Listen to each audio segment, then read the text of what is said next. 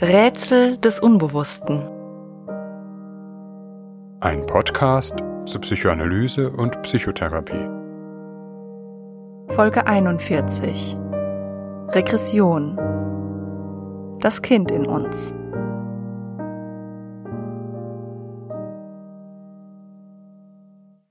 Regression ist in aller psychoanalytischer Munde. Ständig und wie selbstverständlich sprechen Psychoanalytiker davon. Bei Regression handelt es sich um eines dieser seltsamen Konzepte der Psychoanalyse, von denen jeder Analytiker genau zu wissen scheint, was damit gemeint ist, das zugleich aber abstrakt letztlich schwer zu fassen und zu vermitteln ist. Regression muss man selbst erfahren haben, um sie wirklich zu verstehen, sie im therapeutischen Prozess mit den Patienten durchlebt haben, um zu wissen, welche Entwicklungspotenziale, aber auch welche Gefahren sie birgt. Aber nicht nur in Therapien spielt Regression eine Rolle, wenngleich dort eine besondere, wir alle erleben tagtäglich regressive Momente. Regression kommt aus dem Lateinischen und bedeutet zu Deutsch umkehren, zurückkehren. Bei der Regression, wie sie die Psychoanalyse versteht, geht es um ein Zurückschreiten auf frühere, scheinbar schon überwundene Entwicklungsstufen. Das ist keinesfalls so schlecht, wie es sich im ersten Moment vielleicht anhören mag. Im Gegenteil, die Fähigkeit zur Regression ist sehr wichtig. Regression ermöglicht uns zu entspannen, zu schlafen, zu genießen und uns fallen zu lassen, auch sexuell, spielerisch und kreativ zu sein und vieles mehr. Um das zu verstehen, müssen wir etwas ausholen. In manchen Folgen haben wir schon vom Ich bzw. sogenannten Ich-Leistungen oder Fähigkeiten gehört. Das Ich meint den Teil unserer Psyche, der bestimmte Prozesse unseres Denkens und Körpers steuert, sortiert, kontrolliert, formalisiert, lenkt. Dies kann mehr oder weniger bewusst geschehen. Ein Beispiel. Kleine Kinder sind noch nicht in der Lage, ihre Körperfunktionen zu kontrollieren. Was raus muss, läuft einfach raus. Es ist ein meist mühevoller Weg, sich diese Körperkontrolle anzueignen und dies ist nicht nur eine Frage von Muskelkraft. Sofern keine organischen Erkrankungen vorliegen, muss jedes Kind erst einmal lernen, wie es diese Aufgabe psychisch erreichen bzw. bewältigen kann. Von einer Ich-Leistung kann man nun sprechen, wenn ein Kind sicher über diese Fähigkeit, seinen Körper willentlich zu steuern, verfügt. Das Kind ist damit ein Stück weiter in seinem Ich-Werdungsprozess vorangekommen sagt sozusagen mit jedem Toilettengang, den es begeht, oder vielleicht gerade bewusst zurückhält, ich. Eine wichtige und vor allem sehr beglückende Erfahrung. Praktisch alles, was von uns eine gewisse Gerichtetheit oder Kontrolle abverlangt, ist eine Aufforderung an unser Ich. Ich-Leistungen durchziehen sich bis in die letzte Faser unseres Daseins und befähigen uns mit unserer Realität angemessen umzugehen. Zur Realität gehört, dass in aller Regel von erwachsenen Menschen verlangt wird, dass sie willentlich gesteuert einen dafür vorgesehenen Ort aufsuchen, wenn sie ihr Geschäft machen müssen. Im Übrigen auch, dass sie nicht unmittelbar einschlafen, wenn sie müde sind, oder dass sie ihr Hungergefühl bis zur Mittagspause unterdrücken und nicht in ein Quengeln oder Schreien verfallen. Ich-Leistungen verlangen uns aber auch Anstrengung ab, was immer auch mit einer gewissen Unlust, mithin Frustration verbunden ist. Um uns diesen Anstrengungen zu unterziehen, brauchen wir sozusagen einen gegensteuernden Motivator, am besten einen, der Lust oder einen anderen Gewinn verspricht. Kommen wir noch einmal auf das Kind zurück, das die Kontrolle über seine Körperausscheidungen erst noch lernen muss. Jeder, der sich an eigene Eskapaden seiner Kindheit erinnern kann oder selbst Kinder hat, weiß, wie anstrengend, frustrierend, manchmal auch beschämend dieser Lernvorgang ist. Das ist die unlustvolle Seite an diesem Prozess. Das Kind weiß aber auch, dass es am Ende etwas erhält, das ihm diese Mühe wert ist. Autonomie. Autonomie, die es braucht, wenn es dieser Erwachsenenwelt, der es so gerne angehören möchte, einen Schritt näher kommen will. Wenn es diese Autonomie erreicht, wird das als große Befreiung, Triumph oder Stolz erlebt. Mit dem Älterwerden wechseln die Themen. Der Ablauf aber bleibt für Kind wie Erwachsene derselbe. Zusammenfassend kann man sagen, Ich-Leistungen enthalten immer eine gewisse Ambivalenz. Einerseits befähigen sie uns zu bestimmten Dingen, bringen uns voran. Andererseits verlangen sie uns immer eine gewisse Leidensfähigkeit ab, benötigen Energieanstrengungen. Wieso ist das für Regression wichtig?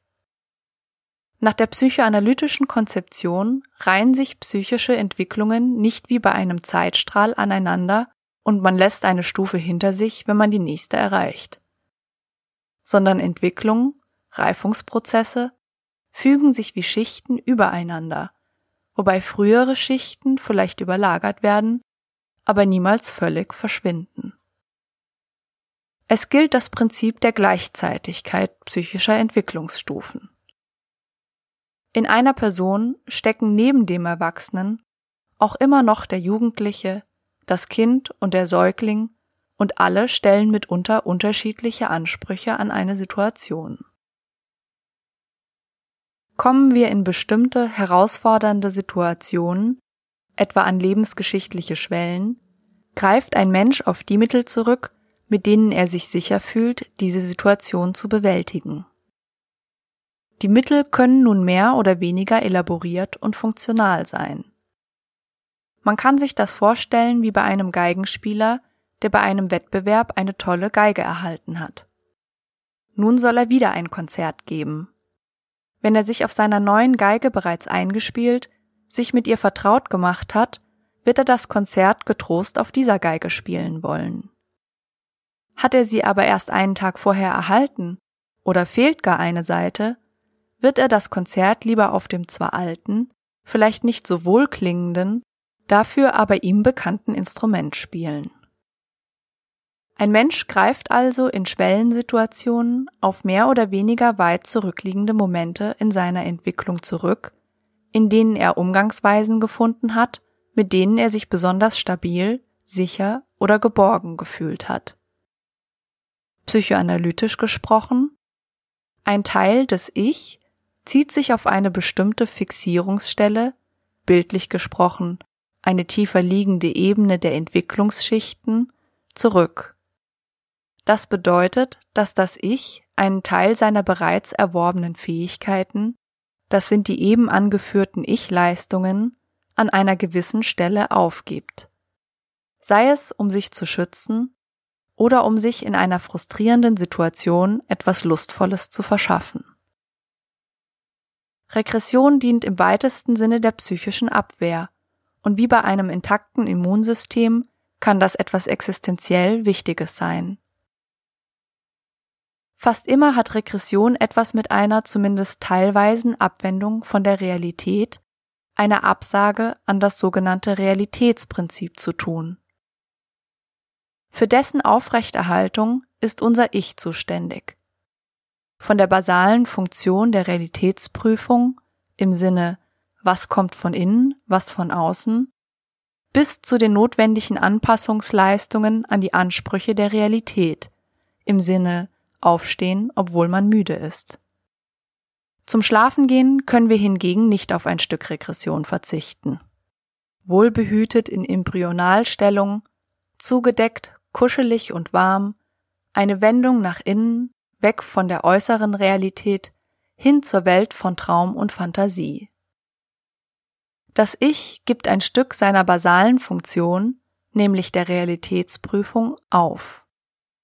Während Schlafstörungen auf eine Schwierigkeit oder sogar Angst verweisen, sich in diese kindlich regressive Haltung fallen zu lassen, etwa das Grübeln zwanghaft am Wachdenken festhält und den Tag nicht loslässt. Das andere Beispiel für Regression kann man an Sprache und Intonation verdeutlichen. So etwa, wenn manche Paare mit ihren Partnern in eine Art Babysprache fallen, gerade dann, wenn sie sich miteinander sehr wohl fühlen. Eine kleine Reminiszenz an frühere Zeiten, in denen man sich an den Kosenamen und Worten und der freundlich liebenden Stimme der Eltern erfreute. Auch um eine allzu intensive, oh Gott, kitschig, Emotionalität ein wenig spielerisch abzumildern.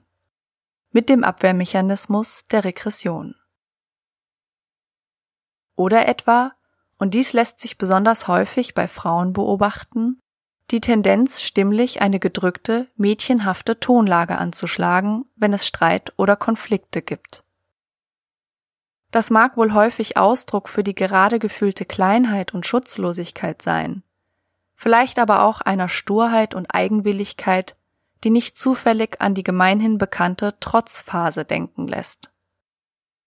Man sieht, dass ein fixes Beharren auf solchen regressiven Strategien mit einer Aberkennung der Realität einhergeht, nämlich dass es sich durchaus um eine erwachsene Frau handelt und kein Kind in der Trotzphase. Zugleich wird auch sichtbar, dass jegliches Fehlen solcher regressiven Momente, etwa niemals Quatsch machen, Blödeln oder Kinderstimmen in einer Beziehung, etwas Gehemmtes und Freudloses hat. Bei einer funktionierenden Regression, die eine hilfreiche Distanz gegenüber der Realität schafft und uns erlaubt, mit der Realität zu spielen, spricht man auch von einer Regression im Dienste des Ich. Denn letztlich dient der Rückzug zugleich dem Fortschritt, dem Erhalt des Ich oder gar seiner Entwicklungsfähigkeit. Kein Ich kann überleben, ohne zu schlafen, und keine Reifung ist möglich ohne Genuss, Spiel und Fantasie und schon gar kein Humor. Was aber geschieht, wenn der Abwehrmechanismus der Regression pathologisch wird, zum Beispiel zu viel oder im Gegenteil gar nicht mehr eingesetzt wird, um frustrierende Situationen zu bewältigen?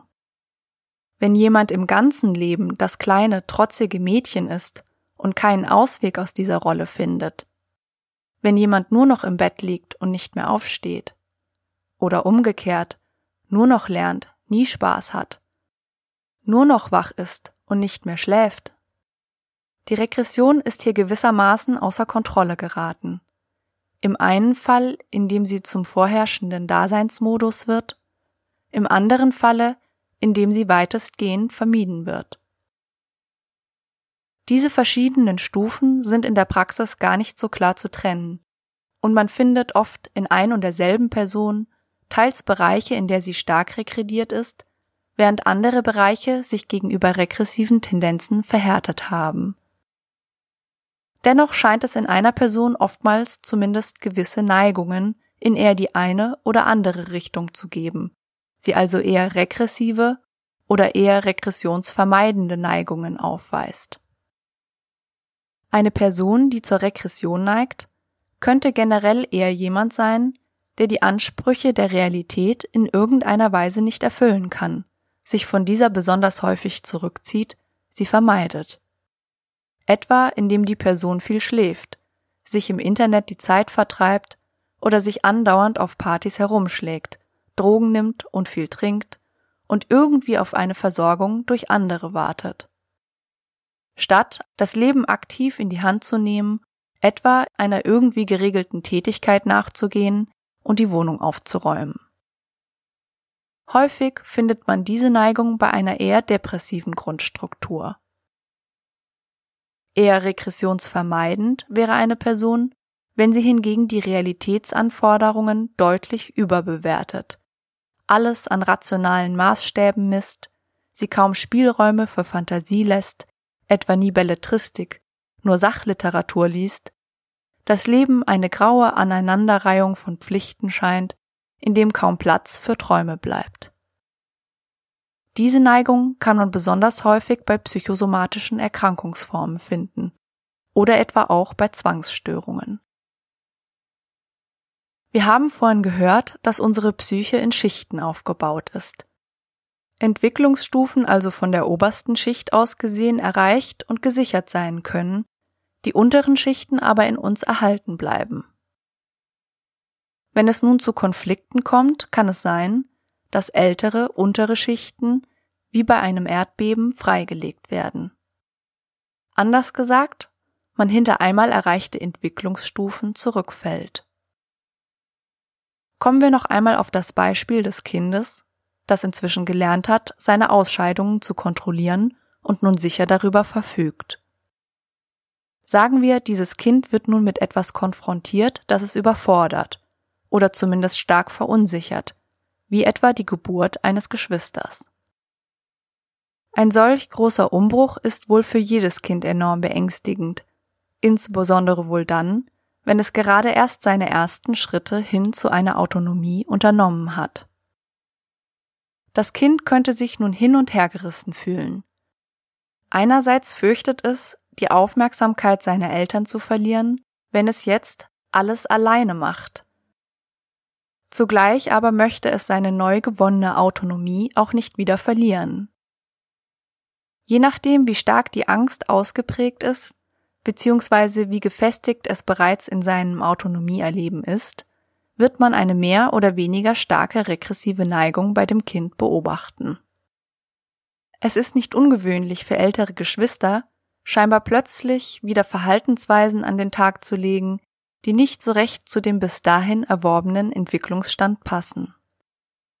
Wie ein Baby lässt das ältere Kind sich wieder herumtragen, fordert die Nuckelflasche ein, imitiert Laute des Babys oder, dies vielleicht schon ein stärkerer Angstausdruck, macht nachts wieder ins Bett, verliert also die so hart erarbeitete Kontrolle über seine Ausscheidungsfunktionen. Das Kind regrediert ein Stück weit auf eine frühere Entwicklungsstufe, in der es sich noch nicht mit dem Konflikt im Hier und Jetzt, das heißt Autonomie versus Abhängigkeit, konfrontiert sah. Auf dieser Stufe fühlte sich etwas noch sicherer an, beziehungsweise funktionierten die ihm auf dieser Stufe zur Verfügung stehenden Abwehrmechanismen und Verhaltensstrategien, um eine schwierige Situation zu bewältigen.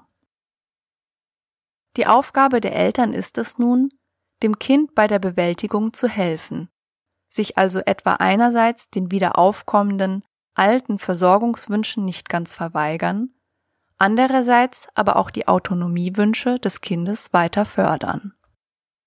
Im besten Falle gibt es einen Ausgleich zwischen beiden Seiten, und das Kind kann sich infolge so weit seiner Eltern und ihrer Zuwendung versichern, dass es die Regression sukzessive aufgeben und sich getrost und ohne überwältigende Ängste wieder seinen Autonomie- und Entwicklungswünschen zuwenden und schließlich wirklich eigene Wege gehen kann.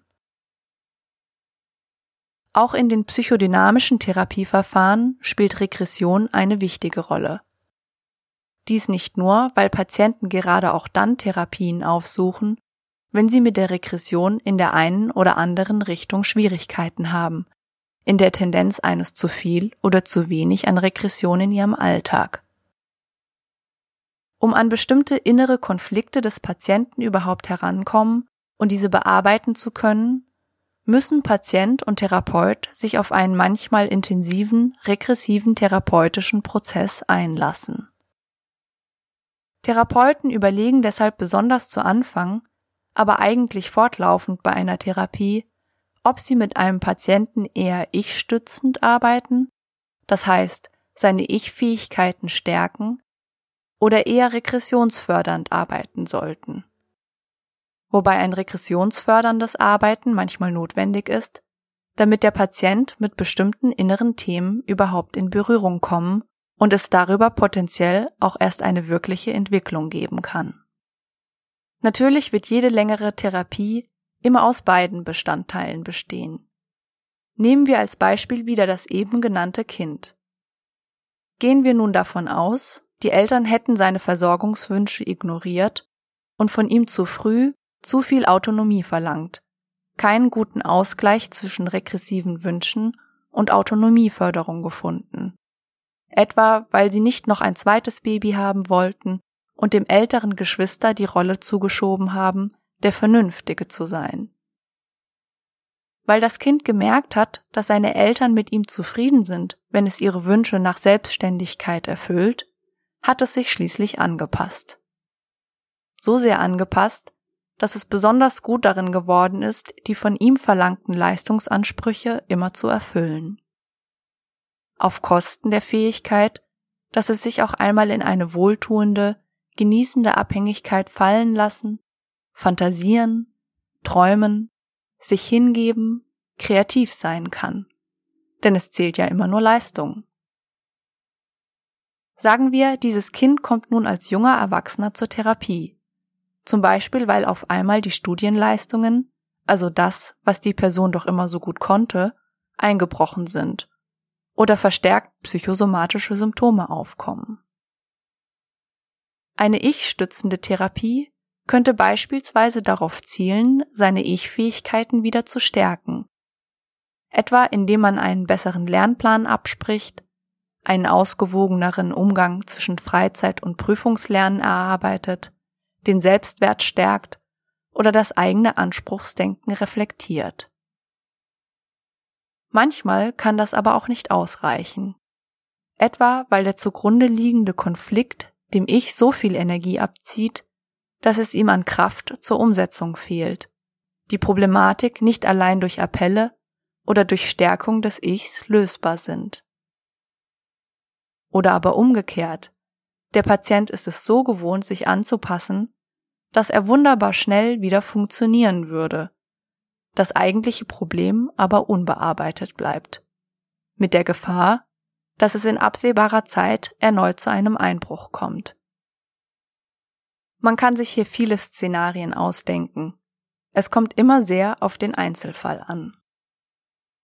Eine regressionsfördernde Therapie könnte den Patienten nun früher oder später mit seinen unerfüllten Versorgungswünschen in Kontakt bringen.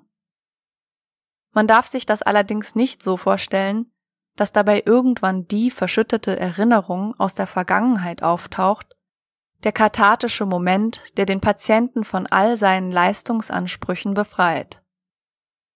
Vielmehr vollzieht sich das in Kontaktkommen implizit, etwa indem der Patient am Anfang der Therapie versucht, der perfekte Patient zu sein, alle vermuteten Ansprüche des Therapeuten zu erfüllen, bis er irgendwann merkt, wie erschöpft er sich nach der Therapie fühlt, nachdem er so viel Leistung erbracht hat.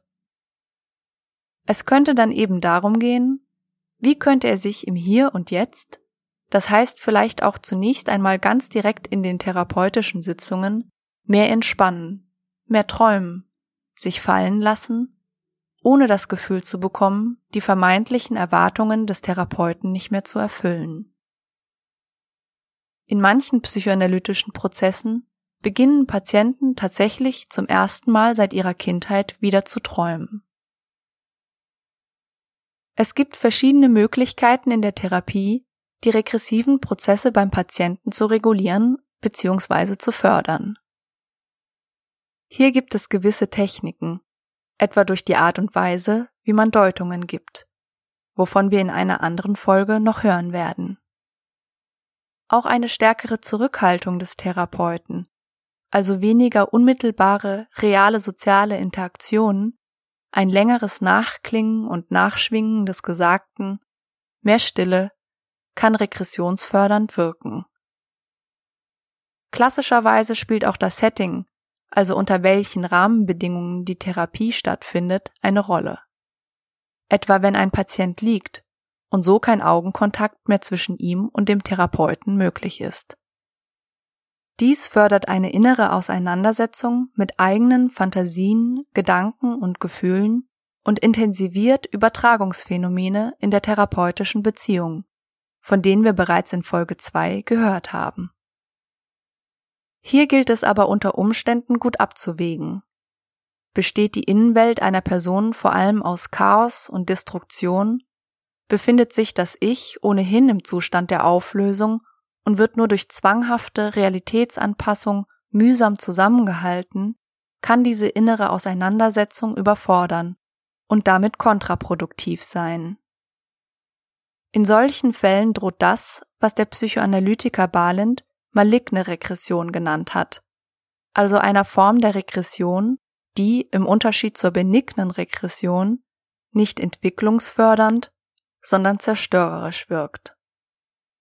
Etwa indem der Patient sich so massiv von der Realität abkapselt, dass der Therapeut ihn nicht mehr erreicht. Er im extremen Falle irgendwann dekompensiert und psychotisch wird oder die Person sich suizidiert.